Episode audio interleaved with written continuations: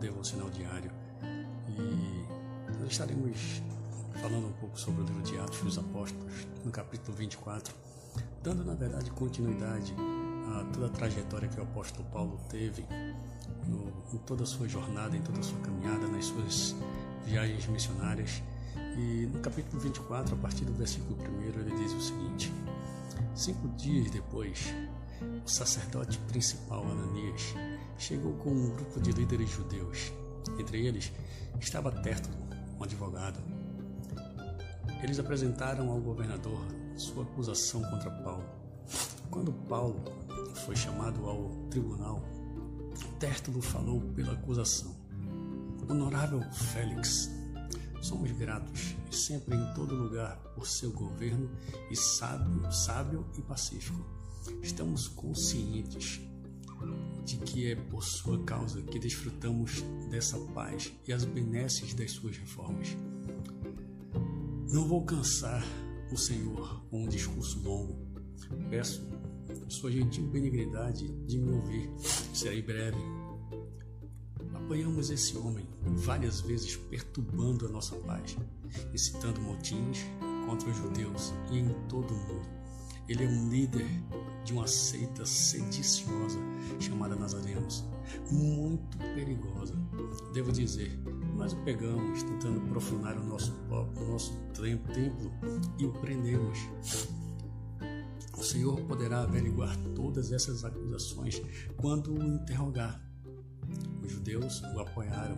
É isso mesmo. Ele tem toda a razão. Sabe o que eu acho bem interessante, queridos? É que nesse primeiro momento, os judeus mais uma vez tentam levar Paulo a um julgamento. Um julgamento, na verdade, que, que não tinha fundamento. Paulo, ele foi um homem que perseguiu e que perseguiu a igreja, que lutava para fazer a coisa certa da maneira dele. E todos sabemos da história de Paulo, que Paulo conheceu e teve um encontro com Cristo caminho de Damasco. Só que, queridos, nesse momento, Paulo está sendo acusado de coisas que na verdade ele não fez. Acusações levianas, acusações muitas vezes infundadas, que algumas pessoas tentam fazer contra Paulo, como também tentam fazer contra mim, contra você. Por vezes em nossa vida, nós somos acusados por coisas que nós não fazemos. Às vezes as intenções que as pessoas têm é apenas nos tentar fazer parar de falar aquilo que ela não quer ouvir ou até mesmo aquilo que Deus deseja que eu e você fale. Nós somos testemunhas vivas de Cristo. Paulo ele em nenhum momento hesitou diante das autoridades, diante das acusações infundadas. É interessante que eu ouvia há um tempo atrás um ditado bem simples, mas na verdade muito profundo, e isso tem tudo a ver com isso que nós estamos falando e lendo nessa manhã.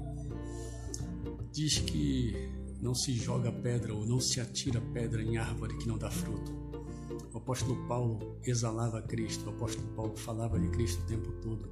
Ele agia como Cristo agia. Ele tinha prazer de imitar Jesus de uma forma muito especial. E quando ele fazia isso, as pessoas se sentiam incomodadas, as pessoas se sentiam agredidas, porque Paulo era diferente, porque Paulo brilhava a luz de Cristo, assim como eu, eu e você também brilhamos a luz de Cristo. Então eu queria convidar você que, em meio às tribulações, em meio às acusações infundadas, em meio às dificuldades da vida, continue brilhando como Cristo brilha e brilhou e brilhará sempre. Continue fazendo diferença na vida de pessoas, continue falando do seu amor, continue perseverando, porque foi para isso que ele te chamou. E uma grande, uma grande coroa, uma bela coroa, uma, a coroa da salvação, ela nos espera. E eu e você um dia iremos herdá-la para a glória de Deus. Então, em nome de Jesus, Jesus ainda disse assim: Bem-aventurados sois vós quando perseguirem e mentindo disserem todo o mal contra vós. Alegrai-vos, exultai-vos, porque grande é o vosso galardão. Então, em meio às perseguições, alegre-se, o Senhor é contigo, em nome de Jesus.